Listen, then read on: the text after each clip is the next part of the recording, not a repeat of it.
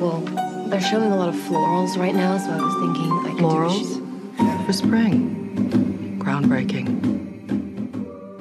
Hola a todos, bienvenidos a un nuevo episodio de Cinetrola. En el episodio de hoy voy a hablar de mi persona favorita en este mundo, a.k.a. Taylor Swift. En realidad mi persona favorita en este mundo junto a, junto a Greta Gerwig, pues ustedes saben que son como mis dos madres. Y hoy voy a hablar de Taylor. Voy a hablar de Taylor. Este es un episodio Swifty, esos que a ustedes tanto les gustan, que nunca pensé que les iban a gustar tanto, porque en realidad como que cuando empecé a hablar de Taylor surgió puramente de la pasión y del amor, como surge todo en Cinetrola, porque todo en Cinetrola tiene que ver con lo que me gusta. Y hace mucho que dejó de ser solamente de cine y de moda, porque la verdad es que soy una persona muy pasional y me gustan muchas cosas, and that's just how I am. Pero la verdad es que me encontré con una sorpresa hermosa y es que a ustedes les encanta escucharme hablar de Taylor, les encanta, nada, básicamente crear una especie de conversación conmigo, porque yo cuando hablo en estos podcasts para mí estoy hablando con ustedes también y es una conversación con ustedes. Entonces eh, me pareció adecuado hablar sobre ella en este momento tan importante que está teniendo en su carrera. Acaba de lanzar su décimo álbum llamado Midnights.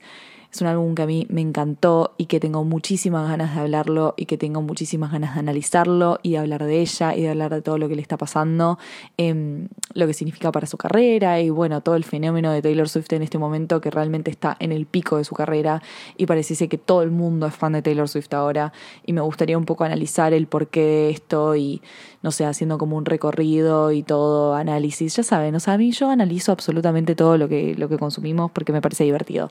Así que sin más preámbulo, hashtag sin más preámbulo, los dejo con el episodio.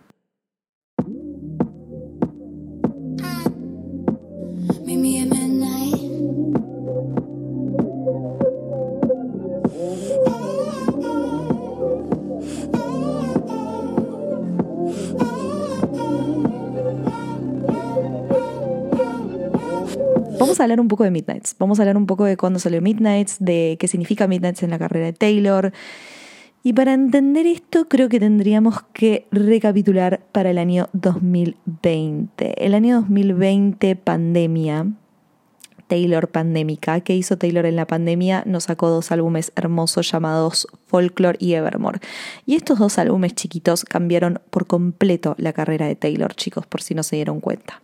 Básicamente Taylor hizo un indie record much cooler than mine, o sea, much cooler than hers. Esa famosa línea de la canción de We're Never Ever Getting Back Together. Siento que sin duda alguna Folklore y Evermore fueron una respuesta a esa lyric tan famosa de esa canción, porque literalmente creó dos álbumes indies alternativos hermosos que nadie creyó que podía hacer, o sea, las que la seguimos desde siempre claramente creíamos que tipo sabíamos que ella era capaz de cualquier cosa, pero la gente que la juzgaba porque no le gustaba su época country, no le gustaba su época pop y la creía como una nenita que solamente hacía música pop y qué sé yo, sí, sí, pop music, porque está todo este prejuicio acerca de la, de la música pop y mucha gente como que hasta le da vergüenza admitir que le gusta la música pop porque el género pop se cree, se cree inferior, se cree que es algo como más bajo, como más de nenita, ¿entendés? Como que bueno, todo, todo el prejuicio que ya conocemos. Entonces cuando la gente de la nada escuchó Folklore Evermore, que además son dos álbumes que llegaron en el momento justo porque todo el mundo estaba como lleno de incertidumbre y encerrados y no sabíamos lo que, íbamos, lo, que iban a- lo que iba a pasar. Estos álbumes llegaron para abrazarnos y para decirnos, va a estar todo bien, busca dentro tuyo sumergite en estas historias, en este mundo de fantasía y de reconexión con uno mismo y déjate llevar, déjate llevar, va a estar todo bien. Y, realmente fueron dos álbumes que a mí me, cambiaron mucho porque por el momento en que, salieron y, las canciones que sacó y porque habló de temas que nunca había hablado y habló con una crudeza que nunca había hablado eh, y líricamente son álbumes realmente muy buenos, sobre todo Evermore, Evermore para mí, yo prefiero Evermore antes que Folklore, pero porque lo siento como más personal, eh, es un álbum muy personal para mí, es mi álbum favorito de Taylor, ese álbum liter- literalmente me cambió la vida, pero lo que quiero decir con esto es que Folklore y Evermore son dos álbumes que no tendrían que haber existido. Y se los está diciendo una persona que ama Folklore y Evermore, es una Evermore girly, Evermore is my favorite album, pero estos dos álbumes nunca tendrían que haber existido porque son productos puramente de la pandemia. Taylor no hubiese sacado estos álbumes si no hubiese existido la pandemia. ¿Por qué? Porque Taylor es una, artista de que escribe álbumes pensando en tours. Ella cuando escribe álbumes y crea eras piensa en cómo esas eras se van a dar en un tour, se van a dar sobre un escenario, cómo ella las va a perform, ¿ok? Entonces cuando ella piensa en presentar un álbum, tiene que pensar en ciertas canciones que van a funcionar como tours. Folklore y Evermore son álbumes hermosos, pero no tienen ninguna canción que se puede como desenvolver bien en el escenario como lo que sería un bop. Un bop puede ser Getaway Car o Me o The Man, esas canciones movidas que la caracterizan tanto en sus pop albums que hace todo el despliegue en el escenario. Estamos hablando de un artista que hace shows en estadios, que le encanta el show, que, se, que vive planeando sus shows. O sea, chicos, acaba de anunciar el The Eras Tour, que es, va a ser una locura, va a ser un tour lleno de, de, de de, de, todo, de confetti, de, de cowboy hats, de, de, no sé, la escenografía de Speak Now, va, va, a tener un montón de cosas. Y es que es una persona, es una artista 100% completa. Entonces ella aprovechó la pandemia y toda la incertidumbre que tenía la pandemia, que le habían cancelado el que se había cancelado el Loverfest, que no sabía cuándo iba a volver a tocar, para decir, ok, voy a crear estos álbumes que nunca pensé que iba a poder hacer y los voy a explorar. Voy a explorar este género, voy a explorar con eh, mi escritura, con la composición y voy a hacer esto. Y sacaron estos, sacaron estos dos álbumes que hizo que todo el mundo como que medio que la respetase más. Lamentablemente es lo que les digo la gente juzga mucho el pop y juzga mucho ese género, entonces es como que Taylor medio que les demostró, entre muchas comillas, porque no les tiene que demostrar a nada, pero les demostró que podía hacer lo que ellos consumen también, que podía escribir como ellos creían que se tiene que escribir para ser respetada, ¿no? Entonces un montón de gente dijo, apa, estos álbumes son increíbles y se volvieron fans de Taylor. Es por eso que ahora todo el mundo es fanático de Taylor. Es porque de la nada Folklore y Evermore les abrieron los ojos y dijeron, ay, no puedo creer, esta chica escribe bien. Y vos estás como acá, tipo, con el cowboy hat puesto desde debut. Eh, hola, ¿qué tal? Pero, ¿qué pasó en el medio? En el medio pasaron los re-recordings. En el medio de todo esto, Taylor empezó a regrabar sus antiguos álbumes por todo el quilombo de Scooter Brown, que no me lo voy a poner a explicar, chicos, porque eso, o sea, es como un tema muy, muy, muy largo, así que si lo quieren saber, búsquenlo en internet pero básicamente empezó a regrabar sus álbumes anteriores y empezó a hacer una introspección bastante fuerte en el pasado porque se imaginarán que todos sus álbumes son eh, autobiográficos, o sea, ella escribe sobre sus experiencias personales, que fue blanco de muchas críticas eh, en toda su carrera, excepto Folklore y Evermore. Folklore y Evermore fueron sus primeros álbumes en donde ella recurrió a la ficción y se puso en la piel de personajes en los que ella, eh, en que no estaban basados en su vida personal. Entonces básicamente cuando empezó a regrabar todos estos álbumes pasados, empezó como medio a indagar en, su vida pasada, en relaciones pasadas, en todo lo que tuvo que pasar básicamente. Y yo creo que de ahí sale el concepto de este décimo álbum llamado Midnights. Midnights es un álbum que en sus propias palabras, en las palabras de su compositora, de su autora, son las historias de 13 noches sin dormir de Taylor que le invadieron los terrores, le invadieron los terrores y las ansiedades de la noche, las incertidumbres, el miedo a la incertidumbre, eh, preguntarse el qué hubiera si, qué hubiera pasado si hubiese hecho las cosas diferente, las preguntas que queremos que nos contesten, pero capaz que nunca vamos a tener respuestas, el miedo al futuro, el miedo al presente, el terror al volver al pasado, el arrepentimiento, eh, un nuevo amor, tener miedo de volver a amar tener miedo que te lastimen, estar enamorada y sentir que todo está bien y que si todo está bien significa que todo se va a terminar en algún momento, tener miedo de ser feliz, porque ser feliz sabes que no dura para siempre, porque quién podría estar con vos, pero al mismo tiempo quién no podría estar con vos. Son todas ansiedades propias del ser humano que aparecen en el medio de la noche, porque cuando todo el mundo se calla es cuando te escuchas por demás a vos mismo, cuando te da miedo mirarte al espejo porque cuando te miras al espejo te encontrás a tu peor enemiga, a tu peor enemiga y también a la única que te puede salvar.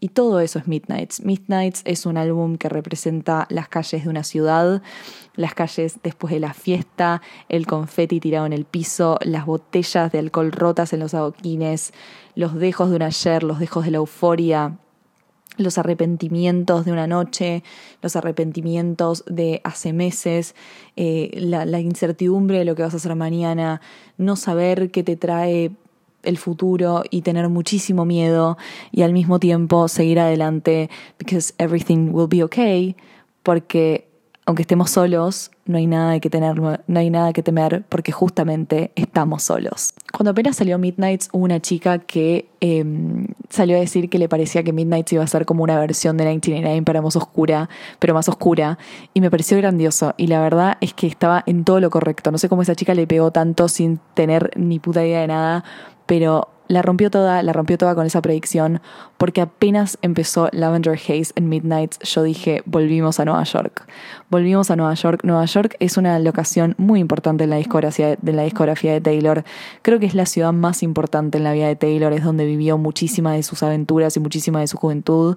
Em, es una ciudad que tiene muchos recuerdos para ella, que sigue generando recuerdos para ella y que ya como que la pudo convertir en un personaje más en sus canciones. Eh, el álbum que representa a Nueva York en su totalidad es 1989, porque justamente está basado en el año en el que ella se muda sola a Nueva York, en donde básicamente eh, hace como se apropia de este personaje que le creó la, el, el, de media para ella, de la chica eh, precoz, tipo de la chica como promiscua, que está con un montón de chicos, que sale un montón, que sale con todos famosos, que no pare de date men, básicamente eh, todo el slut shaming que, que ella recibió. 1989 es una respuesta a eso y básicamente les dice, si sabes qué, estoy soltera, voy a salir con quien quiere, me voy a divertir con mis amigas y voy a salir en Nueva York. Después en Miss Americana nos dimos cuenta que Taylor estaba pasando para el orto en esta época y es como me parece re loco porque justamente la idea de un 1989 más oscuro me parece que tiene todo el sentido del mundo porque detrás de toda esa fiesta y detrás de todo el destello de 1989 estaba Midnights eh, y creo que es, es, como muy linda la comparación entre esos dos álbumes, a pesar de que mucha gente compara Midnights con Lover, porque es medio que es un Lover más oscuro. Para mí Midnights es más una comparación con 1989, porque Midnights es muy New York, es tipo muy ciudad.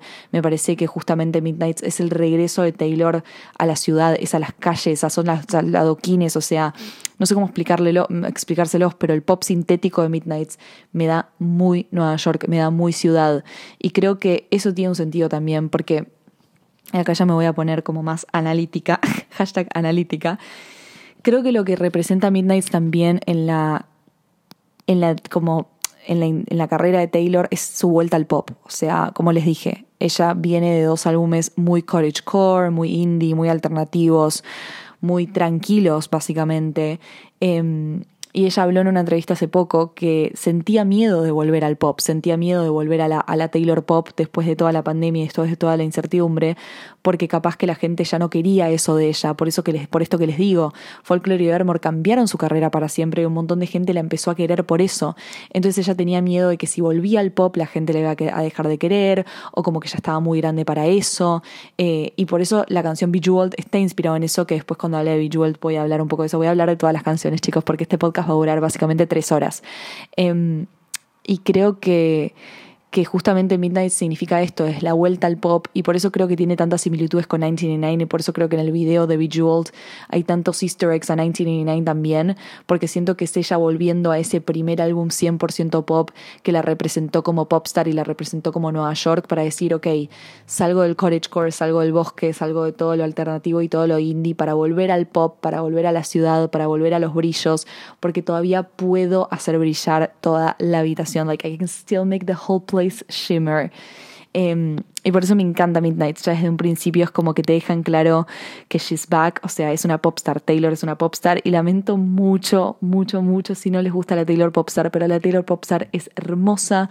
Es Taylor en su totalidad. Este álbum me parece que es que es literalmente 100% Taylor. O sea, para mí este álbum es 100% Taylor, es Taylor experimentando. O sea, mucha gente salió a decir que cómo puede ser que de Folklore a haga esto. Y me parece ridículo porque uno o sea, si ya te hizo Folklore y Evermore, ¿qué me vas a decir que porque te hizo Midnights invalidó todo lo que hizo en Folklore y Evermore? No tiene ningún tipo de sentido. Y además como si Midnights no fuera, no fuera líricamente una obra maestra. Es una obra maestra, La Concha de la Lora. O sea, literalmente Midnights tiene lyrics increíbles, bellísimas. Y creo que no es no es coincidencia de que Taylor unas semanas antes de lanzar el disco se haya tomado el trabajo de de categorizar sus tipos de lyrics. Para mí ella ya sabía lo que la gente le iba a decir sobre Midnights. Siento que ella ya sabía lo que, lo que se veía venir, tipo la gente diciéndole, ah, no, ¿cómo es esto? ¿Cómo me pasas de Ivy a, a Bejeweled? ¿Entendés? ¿Cómo me pasas de, de Cowboy Like Me a Karma? ¿Entendés? Yo siento que la gente le, sabía que le iban a decir eso, entonces por eso se tomó el tiempo de decir, bueno, miren, yo categorizo mis letras en tres categorías. La primera es Glitter Gel, que es básicamente lyrics que no toman en serio, que no se toman en serio, que las hago porque me divierto, porque representan a la chica con la, la que te encontrás en el baño del boliche y te dice sos hermosa. Después están las Fountain Pen Lyrics, que son como las letras que más le identifican a ella, que tienen que ver mucho con el detalle, porque es una persona, ya sabemos que lo, creo que lo que más la caracteriza a Taylor como artista es el hecho de recordar, es el verbo recordar, ella recuerda absolutamente todo, recuerda cada detalle y por eso sus letras son tan visuales, por eso es tan buena con lo visual ella, por eso es lógico que se meta en el cine, porque sus letras son siempre tipo te llevan a una imagen, eh, es una persona que recuerda mucho. Por eso All Too Well es una de sus mejores canciones y es tipo una de las canciones que más eh, la representa como artista. Y después por último las Quill, eh, las Quill Lyrics, que básicamente son las letras que representan los álbumes de Folklore y Evermore. Son como letras más, como se dice, tipo Shakespeareanas, por así decirlo, ¿no? Esas letras que van tipo, que creo que en este álbum hay una canción que se llama The Great War, que es una de mis canciones favoritas de Midnights, que cuando hable de ella voy a hablar más como en profundidad, pero creo que The, Great War es una, una, un ejemplo fantástico de lo que es una quill, em, de una quill lyric, como una letra que está escrita en tinta, por así decirlo, em, en tinta china y, me parece que está, o sea, es hermoso, pero es más, creo que The Great War podría ser una canción que tranquilamente podría estar en, en, Evermore, por así decirlo. Pero me parece que es re interesante que ella haya hecho esta, esta distinción justo tipo días antes de sacar el álbum, porque realmente siento que ella sabía, ella sabía lo que la gente le iba a decir, que le iban a decir tipo, ¿cómo vas a decir Karma is a cat purring in my lap? Eh, y es que no entendés a Taylor Swift si la criticas por eso, realmente no entendés de qué se trata Taylor. Taylor es una artista que juega, es una chica que se divierte, que es tipo, ni siquiera sí es cringy en un montón de razones, pero no quiero decir que sus letras sean cringy, porque para mí sus letras no son cringy. Para mí sus letras son, sus letras son magníficas y creo que, por ejemplo, una canción que se la criticó muchísimo en el momento que salió y hoy para mí es increíble, es Me del álbum Lover. A mí me encanta a mí, me parece una letra hermosa, me divierte, me llena de vida. O sea, estas letras que la gente capaz que considera cringy, a mí me dan mucha vida y me divierten muchísimo y me dan serotonina y me dan como esa, esa, esa vibra de chick flick que necesito en mi vida, eh, como esas cosas de levantarme y salir y divertirme y bailar. Bueno, eso es lo que me producen ese tipo de lyrics y por eso las amo y no me parecen cringy, me parecen hermosas y Taylor siempre va a experimentar como artista. Eh, y me parece que es lo que más la gente tiene que entender, como que si no te gusta que experimente, entonces no te gusta Taylor, porque that's what she does, tipo, esto es lo que hace, y me parece fantástico que haya elegido hacer un tour de The Eras. Tipo, me parece increíble. ¿Por qué me parece increíble?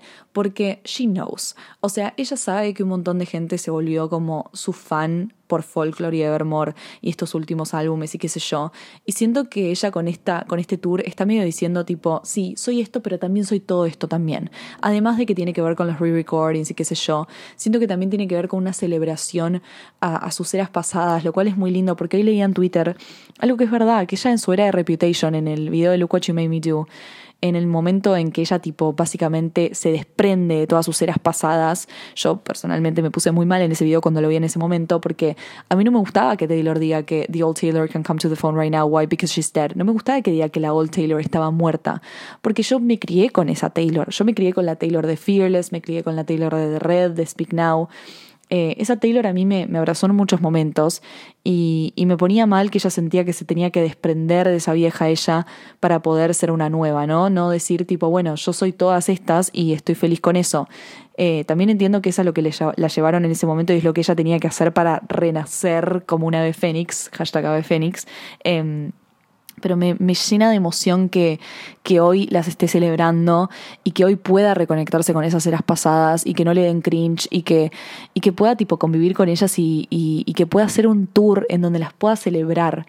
Es como medio ella diciendo de tipo, soy todas estas, ¿entendés? Soy la country Taylor, soy la Fearless, soy la la pop Taylor, soy la country barra pop Taylor de Red, o sea, soy todas, ¿entendés? Soy la badass Taylor, soy la Taylor que se enamoró, soy la Taylor que lloró, soy la Taylor que tiró un sillón, soy la Taylor que expusió a Joe Jonas en Ellen DeGeneres, o sea, soy todas estas y estoy feliz con eso y me parece algo hermoso.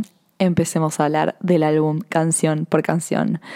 Lavender Haze, Lavender Haze, Lavender Haze apenas empezó el álbum. Creo que es uno de los mejores, eh, de los mejores inicios de un álbum de Taylor. Em, yo sé que es muy difícil superar State of Grace, porque vamos a decir la verdad, chicos, es State of Grace. Eh, empezar un álbum con State of Grace, con, con ese pum pum pum y ese grito desaforado que representa la catarsis de que te rompan el, el corazón. Eh, es muy difícil superar eso, pero creo que Lavender Haze hace un gran trabajo como álbum opening.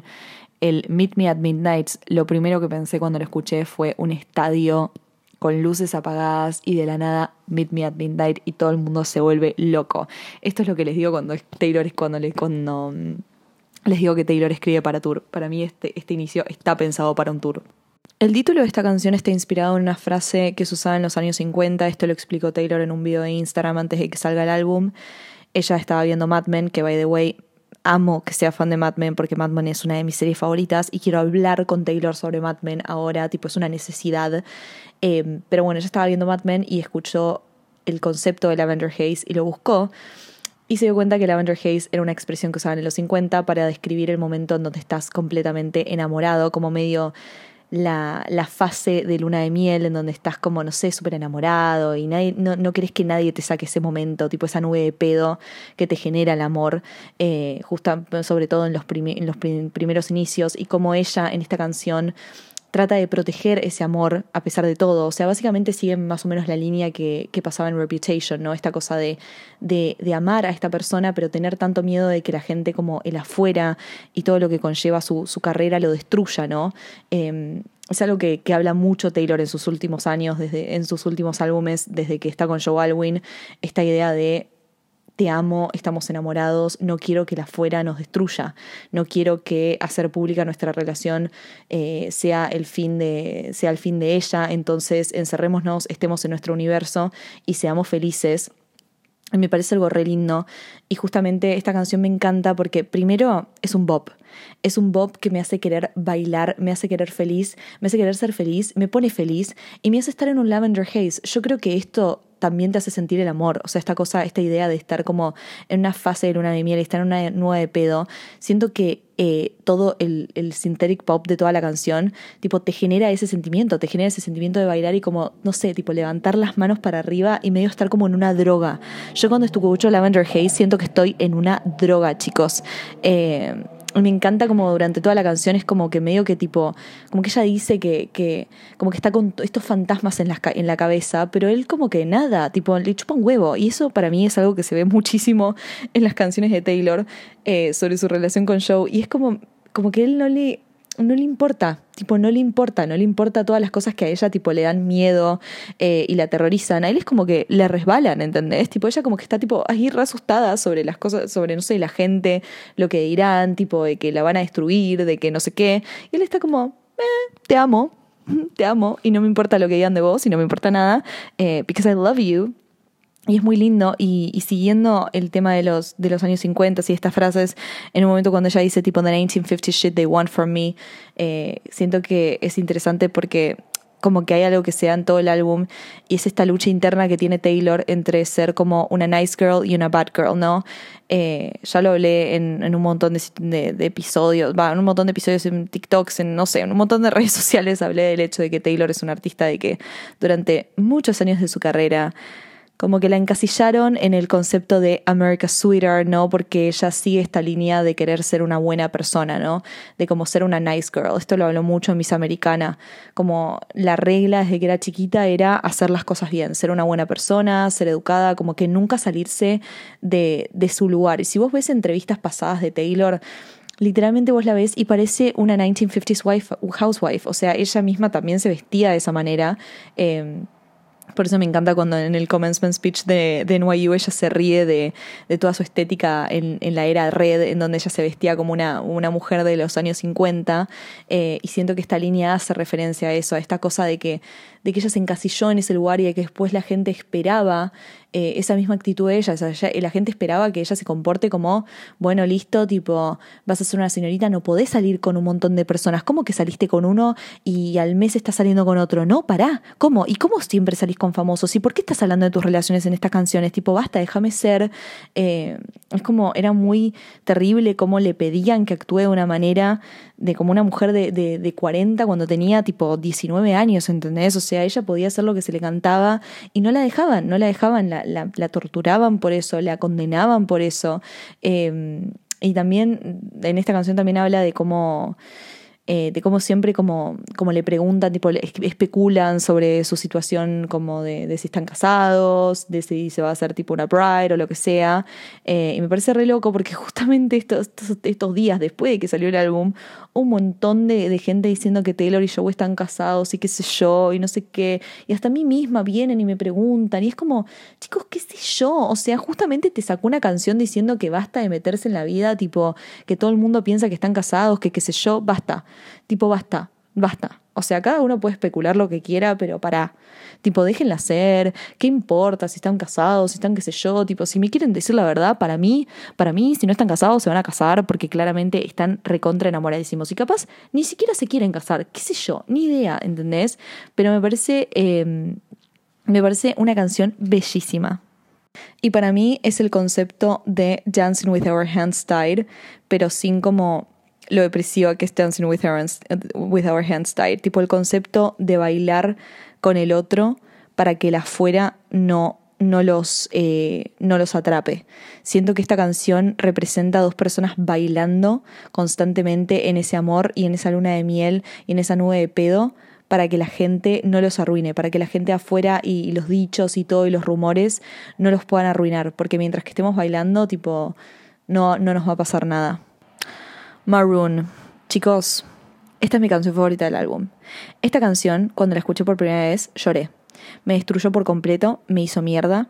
Yo apenas escuché el nombre de esta canción, sabía que esta canción me iba a matar, porque sabía, sabía que iba a tener un concepto de vino, porque si hay algo que a Taylor le encanta hacer en su discografía, es, es como usar el vino como una metáfora a cuando un amor te marca. Por ejemplo, tenemos la canción You All Over Me de Fearless en las Vault Tracks, que básicamente no habla de vino, pero sí habla del concepto de que está todo encima, como que sigue estando como esa persona todo encima mío, como si te hubieses tirado algo.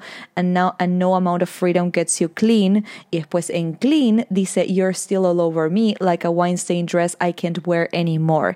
Y me parece fantástico porque además de que Maroon es una canción que yo como que yo la vinculo mucho con la 1989 era por la gran presencia de Nueva York en la canción, en el, en el estribillo. Eh, me parece que es hermoso cuando Taylor utiliza la metáfora del vino para representar una, una persona, una relación que te marca, que te deja un legado, que después ella dice tipo, eh, that's one hell, eh, legacy to leave, básicamente eso es un legado que, básicamente dejaste tu legado en mí, te siento todo el tiempo, me parece hermoso.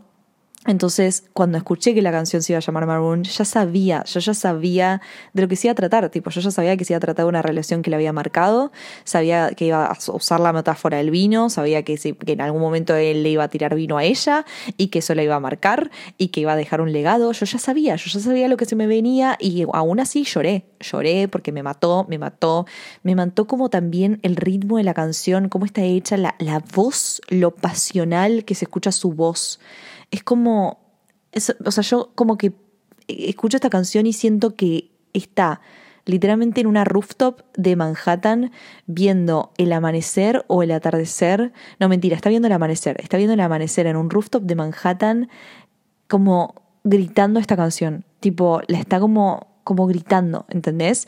Eso es lo que siento con, con Maroon. Y me encanta mucho cómo está compuesta Maroon. Por ejemplo, el primer verso habla del momento en el cual ellos están enamorados, o sea, habla de una, de una situación muy cotidiana en donde muchas veces es el momento en donde te das cuenta que estás enamorada de esa persona Eh, como que el momento que te, hacen, que te das cuenta que estás enamorado de alguien no es muchas veces cuando pasa algo como muy grande o lo que sea.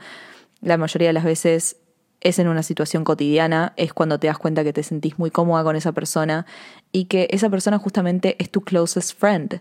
Eh, es algo que también ella dice en la canción tipo You're in Love, eh, Look Up My Best Friend, o sea, cuando te das cuenta que esa persona tipo es tu mejor amigo, cuando te das cuenta que es, es la persona más cercana que tenés, decís, wow, estoy enamorado, ¿entendés? Eh, me encanta que termine ese verso con I see you every day now, porque esa persona que empezó siendo un extraño ahora la ves todos los días.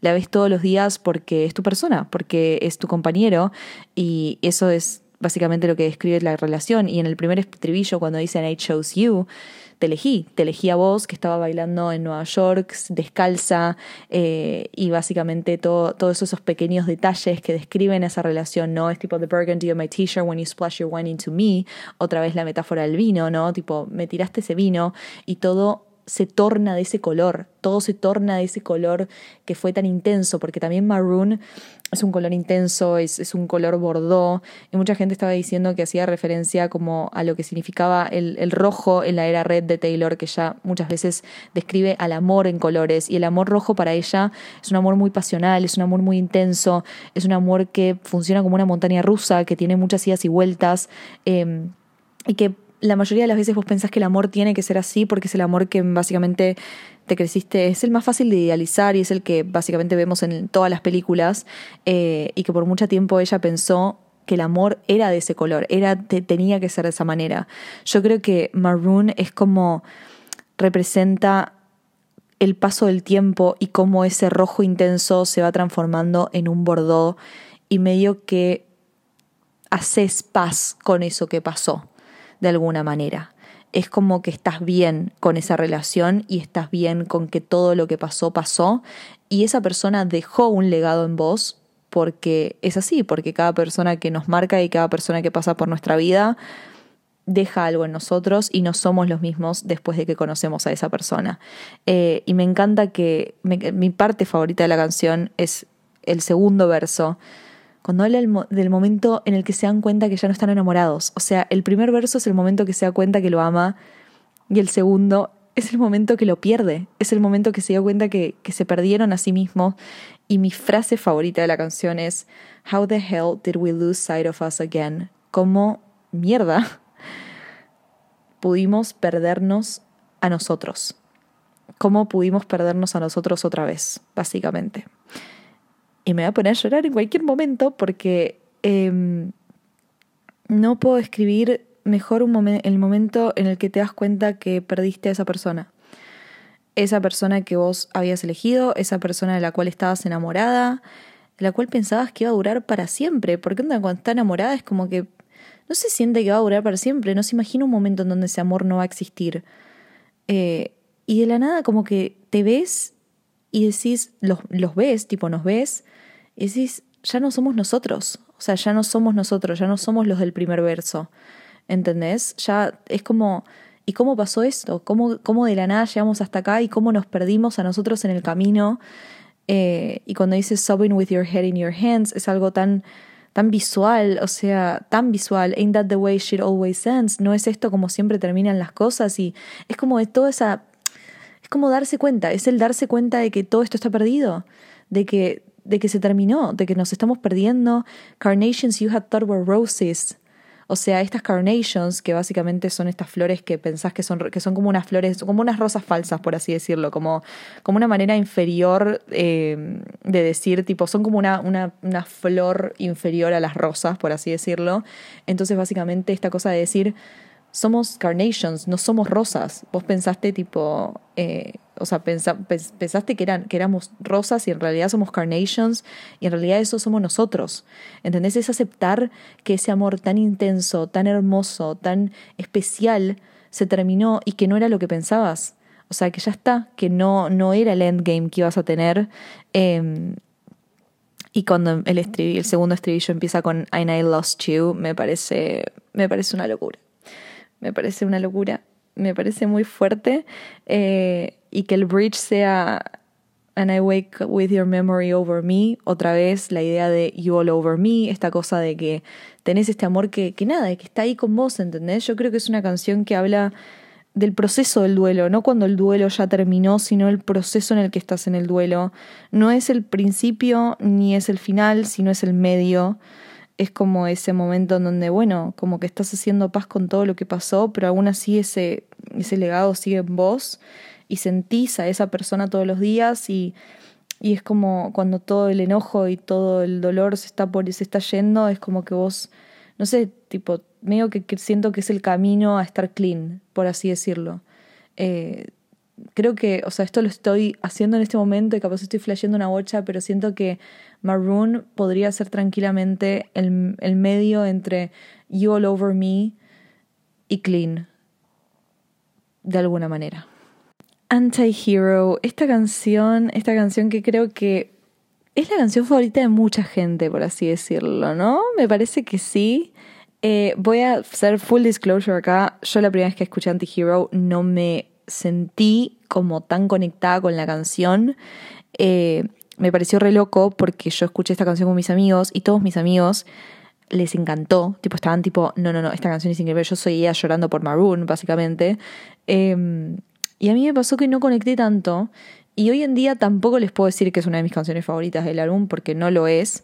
Eh, me parece una muy linda canción y me parece re fuerte y estoy muy orgullosa de ella que haya escrito esta canción, porque nunca la vi indagar en estos temas como en esta canción, eh, sobre todo en el tema de su desorden alimenticio, de, su TCA que tuvo que vivir en, la era de, de, 1989, que se explaya mucho más en, en el documental Miss Americana, eh, me pareció muy fuerte que, que lo haya indagado, que lo haya podido hablar, siendo que no es un tema fácil, no es un tema fácil y que nunca lo había tratado en sus canciones, eh, a pesar de que lo había hablado en el documental, nunca había escrito sobre ello. Y en este álbum lo trata varias veces, eh, lo trata también en You're on Your Own Care, eh, que después va a hablar de, de eso, pero en esta canción además en el videoclip, que chicos, son unos hijos de puta, o sea, yo no puedo creer el quilombo que le hicieron a ella con ese videoclip, que porque ella puso eh, la palabra fat, básicamente la hicieron editarlo porque le estaban diciendo gordofóbica cuando literalmente es una persona hablando de su trastorno alimenticio. O sea, e-, ella no es gordofóbica, chicos, tiene la cabeza cagada como todos lo tenemos y literalmente ella salió a hablar y decir, tengo la cabeza cagada, o sea, tengo la cabeza cagada y tengo estos miedos y tengo estas inseguridades y es lo que me pasa y básicamente le hicieron sentir para el orto al respecto y tengo mucho miedo que ya no quiera hablar más sobre este tema, pero al mismo tiempo la entiendo porque yo ni tendría ganas de hablar después de que la gente reaccione así.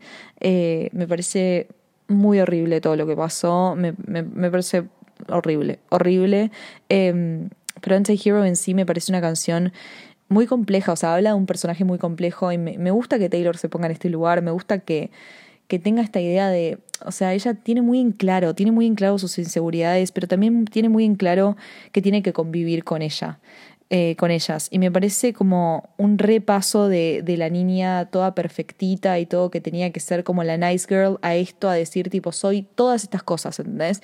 Y no es que se victimiza, en ningún momento se victimiza, sino todo lo contrario, sino que habla de cosas de ella que no le gustan, que es como tipo, soy una antiheroína, ¿entendés? No, no soy la buena que vos pensás que soy, ¿entendés? Tengo un montón de cosas eh, que son una mierda y que me considero una mierda. Eh, y muchas veces lo que me pasan, o sea, cuando dice de la nada, One day I'll watch as you're leaving because you got tired of my scheming, ¿entendés? O sea, ella se considera una persona muy maquiavélica y que planea absolutamente todo. Después lo vamos a ver en Mastermind, o sea, es ella diciendo tipo, yo soy este tipo de persona, ¿entendés? Yo planeo absolutamente todo y yo como que armo planes macabros y soy maquiavélica eh, y siento que en algún momento la gente se va a ir por eso, ¿entendés? Es tener miedo con eso. Yo, para mí, Anti-Hero me cambió mucho la cabeza cuando me di cuenta que Anti-Hero es una canción muy Blair Waldorf, ¿ok? Sí, chicos, la voy a comparar con Blair Waldorf porque es la canción más Blair Waldorf del universo. Es como esos personajes complejos que no son víctimas, pero tampoco son villanos, son antihéroes. Tipo, es una antiheroína, Taylor, ¿entendés? Es una antiheroína eh, no es una piba perfecta, pero también es una chica es una chica que tiene un montón de cosas y que tiene cosas que no le gustan y que tienen cosas que les gustan. Y me parece súper importante que ella esté como tomando este, este formato. Y también me encanta como en, eh, como en, en, en un momento ella como en el breakdown básicamente, eh, que en el videoclip es cuando ella está en el techo y se reencuentra con, con sus, con, con, con, sus otras Taylors, eh, dice, It's me, hi, I'm the problem, it's me, y lo dice de una manera como agotada, ¿no? Como una conversación, y me parece re lindo eso porque es como medio el momento en donde ella dice, tipo, ¿sabes qué?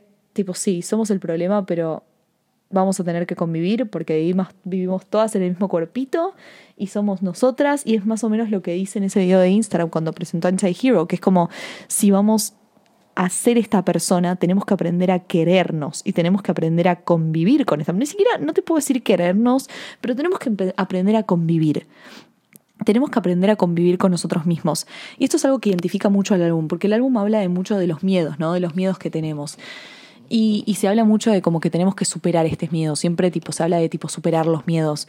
Y yo creo que hay miedos que simplemente no se pueden superar y a veces justamente se trata de tener que convivir con esos miedos y de aprender a vivir con esos miedos y de que esos miedos no, no nos imposibiliten la vida y no nos imposibiliten vivir básicamente. Eh, porque creo que vencer los miedos es algo que obviamente que está buenísimo pero también es algo súper difícil y hay miedos que están muy adentro nuestro. Eh, y creo que con esto con esta canción Taylor básicamente nos dice esto tipo nos dice a mí me pasan todas estas cosas y probablemente no me dejen de pasar, pero voy a convivir con ellas y convivo con ellas y trato de como, no sé, superarlas día a día y poder como convivir aún más con ellas día a día, pero lo son, pero están y no se van y that's just how it is, tipo es así. Eh, y también me encanta, voy a recalcar un momento en donde justamente es la escena del videoclip en donde ella como que está entrando a la cena y es como una gigante. Mucha gente pensó como que significaba, o sea, igual también significa que ella se siente como, es una, una cuestión de, inseguridad de su cuerpo. Eh, también siento que tiene que ver con el hecho de que ella lo habla mucho en sus canciones, ella lidia mucho con, con ser Taylor Swift, ¿no? Con ser este nombre tan gigantesco y que cuando ella se junta con gente es como que, ah, bueno, es Taylor Swift, ¿entendés? Como que ahí ya se siente gigantesca y eso inevitablemente la hace sentir muy incómoda y la inhibe. Eh, y es muy loco, porque esto es lo que tiene Taylor, que a pesar de que habla de cosas tan específicas y de que su vida es súper alejada a la mía y a la de todos nosotros, porque vamos a decir la verdad, nadie es Taylor Swift y nadie es una celebridad, o sea, si sos una celebridad, estás escuchando esto, depositame, pero pero aún así, tipo, me siento identificada con un montón de cosas que dice, porque es como este concepto de no sentirse como una persona y de sentirse como, como si ajena a una situación o, muy grande en una situación. Es, o sea, me pasa y sé que a un montón de gente le pasa, y no por una cuestión de fama, porque no, es por otra, es por otra cuestión que capaz nunca pueda poner en palabras. Pero hay veces que, que, yo no me siento como una persona, por ejemplo. Como que básicamente como que me siento aparte de una situación o, estoy en una juntada y no me siento parte. Tipo, no me siento parte, me siento como que estoy afuera, como que estoy ajena. Eh, a veces como que me voy, tipo me voy a un costado, estoy conmigo misma o lo que sea. Eh, y odio eso de mí. Es algo que yo odio eso. O sea, yo odio eso de mí. Lo odio y convivo con eso, porque es como algo que me pasa, tipo, me pasa que me cuesta mucho estar presente en los momentos. Es algo que, que estoy mejorando día a día, eh, pero, pero me pasa. Y, y, es como que canciones como esta y que el ritmo sea tan como alegre, por así decirlo, me hizo acordar mucho a Death by a Thousand Cuts, que la letra es terrible, pero, pero el ritmo es divertido y siento que que tiene que ver con esto, como contener estos miedos y todas las inseguridades, pero al mismo tiempo just like dance it off, ¿entendés? Es sobre bailar, tipo, es sobre bailar sobre esos miedos. Y decir, tipo, ¿sabes qué, papu? Tenemos que, tenemos que convivir. Y me parece re lindo que haya escrito esta canción y que la gente pueda escuchar esta canción y pueda cantar esta canción y al mismo tiempo como medio cantarla con una sonrisa. Porque cada vez que, por ejemplo, cuando estamos con mis amigos o estamos en el auto, escuchamos Anti-Hero y nos reímos cuando la cantamos. Y en realidad estamos cantando sobre inseguridades. Y me parece que toda la idea de esta canción es eso, es como reírnos de esas inseguridades y poder convivir con ellas. Snow on the Beach, canción, canción polémica. Yo ya lo sé, chicos, canción polémica. O sea, ya vi todos los memes de Lana del Rey, que Lana del Rey no dijo nada, que no sé qué. Eh, probablemente la canción que la gente más estaba esperando de este álbum por la famosa colaboración con Lana del Rey. O sea, todos pensamos, dijimos, tipo, ya está, esta canción nos va a matar.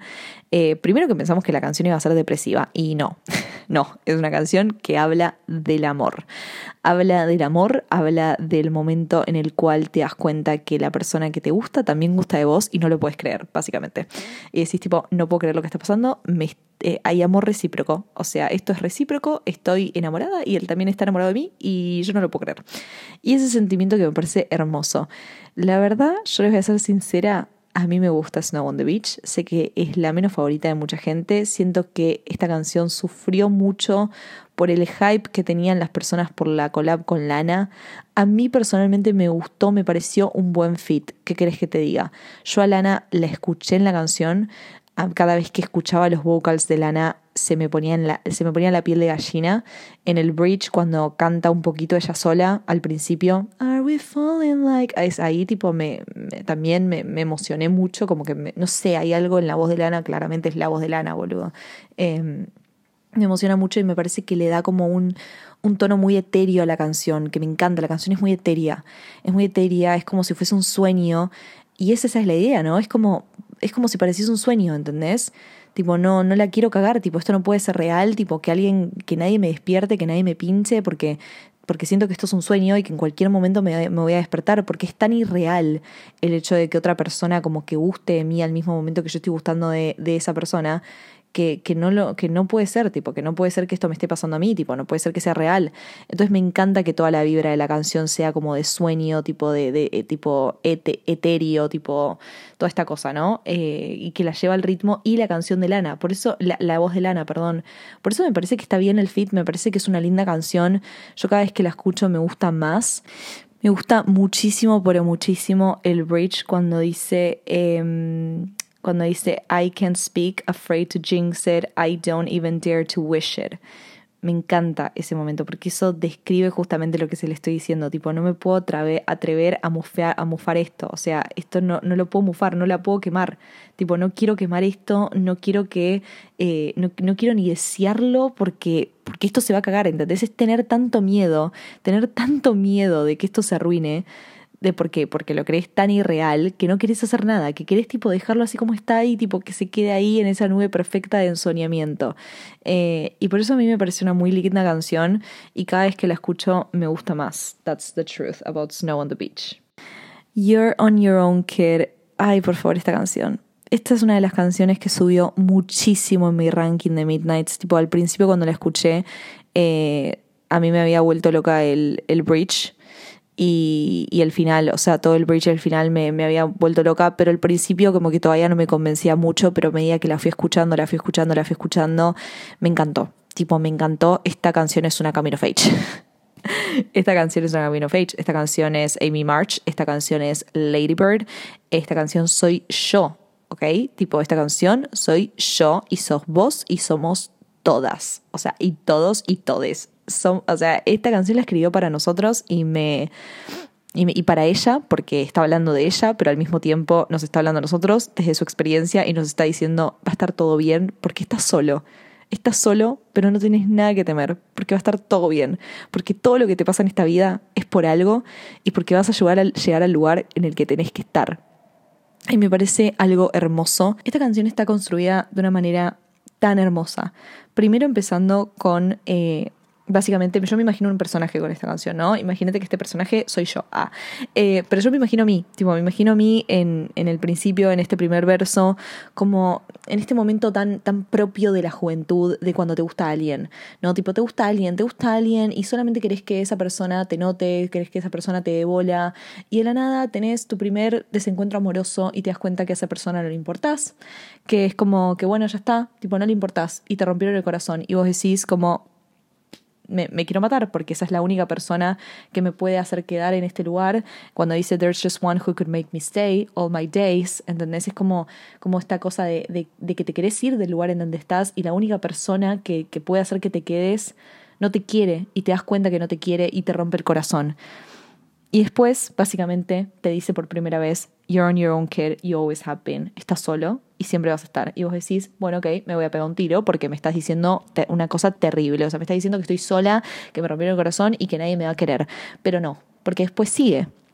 Y de la, y de la nada tenés sueños. De la nada llega el momento en tu vida en donde creces y descubrís el concepto de los sueños. Descubrís una pasión y descubrís algo que te llena y descubrís que querés irte del lugar en donde estás y querés irte a cumplir tus sueños.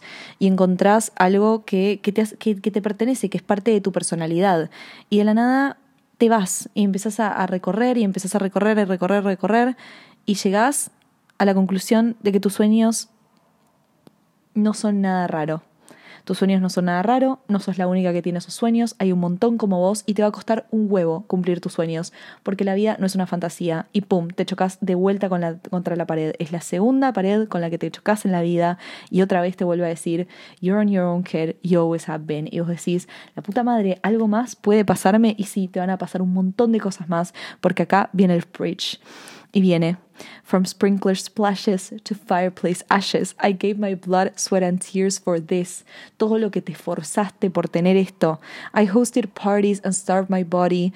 Otra vez habla sobre su problema alimenticio. Me parece increíble. Esto para mí es tipo básicamente la 1989 era, tipo I hosted parties and starved my body. Siento que es una lyric que representa su era de 1989 en donde ella como que era básicamente la host de las parties, tipo ella hacía un montón de fiestas y sabemos que estaba transitando con su TCA. Like I'd be saved by a perfect kiss.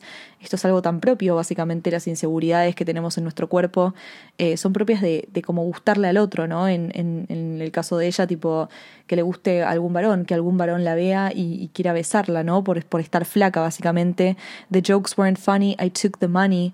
Todas las cosas que uno hace en la vida, tipo por la plata, con lo que uno no está de acuerdo, básicamente capaz que laburos en los que te metes, en donde no estás de acuerdo, eh, no sé, qué sé yo, cualquier cosa. Ella, por, por su parte, un montón de gente con la que se juntó, con la que no estaba de acuerdo, cosas, cosas que tuvo que aceptar de los medios que decían de ella, tipo chistes que no le parecían graciosos y no pudo defenderse con eso.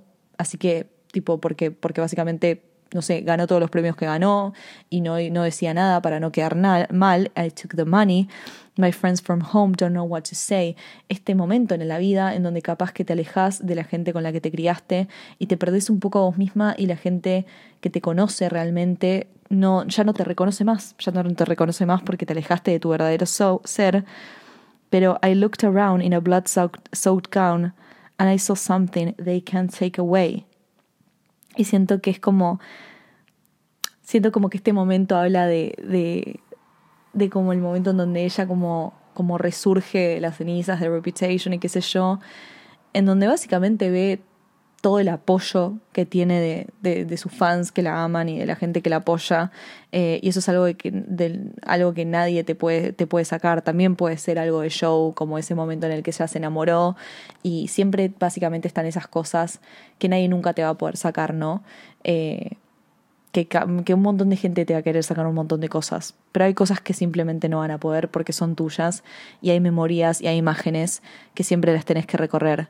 Cause there were pages turned with the bridges burned, everything you lose is a step you take. Y acá empieza el aprendizaje, que todo lo que perdemos es un paso más que damos, básicamente. Eh, porque todo lo que perdemos, nada, nada, nada se pierde, todo se transforma, dijo Jorge Drexler, y me parece una frase hermosa, porque realmente es así. Eh, realmente es así, como que a veces mientras vamos por la vida vamos a perder un montón de cosas, vamos a perder amistades, vamos a perder parejas, vamos a perder laburos, vamos a perder oportunidades, vamos a perder un montón de cosas a lo largo de la vida porque la vida se trata de perder cosas para ganar otras. Eh, y no hay que dudar que todo lo que perdemos es por algo y es porque estamos aprendiendo algo y porque estamos ganando algo. Eh, y porque algo se está transformando dentro de nuestro y en nuestra vida. por eso es tan importante este mensaje que da y es tan, tan, importante toda la canción, ¿no? Cómo empieza con algo tan deprimente como básicamente un desencuentro amoroso, la primera vez que te rompen el corazón, darte cuenta que tus sueños no son nada raro y que va a ser muy difícil que los vayas a cumplir y después todas las cosas que te pueden pasar en el medio, como le pasaron a ella, porque chicos, le pasó de todo a Taylor, literalmente le pasó de todo y hoy ocupa los primeros 10 puestos de la lista de Billboard, ¿entienden? Eh, y es muy loco porque, repito, a pesar de que nuestras vidas sean tan distintas, me siento tan identificada porque esta canción es una coming of age, o sea, cuando dice, y esta parte me mata y me pongo a llorar, porque dice, so make the friendship bracelets, take the moment and taste it. Básicamente te dice, tené las amistades, aunque se rompen, aunque se rompan tus amistades, hacelas, ama, ama, tené amigos, hace las fiestas, hace todo, tipo, comete los errores, porque eso se trata vivir. You've got no reason to be afraid, tipo, todo lo que hagas, bien o mal va a estar bien porque es parte de tu vida y porque es parte del aprendizaje, porque aunque sufras, aunque llores, todo, todo, todo, todo es parte de la historia de tu vida. Y estás solo, tipo, estás solo y eso es lo más aterrador, pero es lo más emocionante del universo. Tipo, that's exciting, ¿entendés? Es emocionante estar solo, es emocionante encarar la vida, es emocionante ser uno y al final de todo va a estar todo bien, ¿entendés? Tipo, yeah, you can face it. Tipo, vos podés con eso. Vos podés con esto. Eh, y me parece, me parece una de las canciones más lindas del álbum, si no la más linda. Eh, si no fuese Maroon, mi personal favorite, yo creo que You're on Your Own Kid estaría primera. ¿Qué quieres que te diga?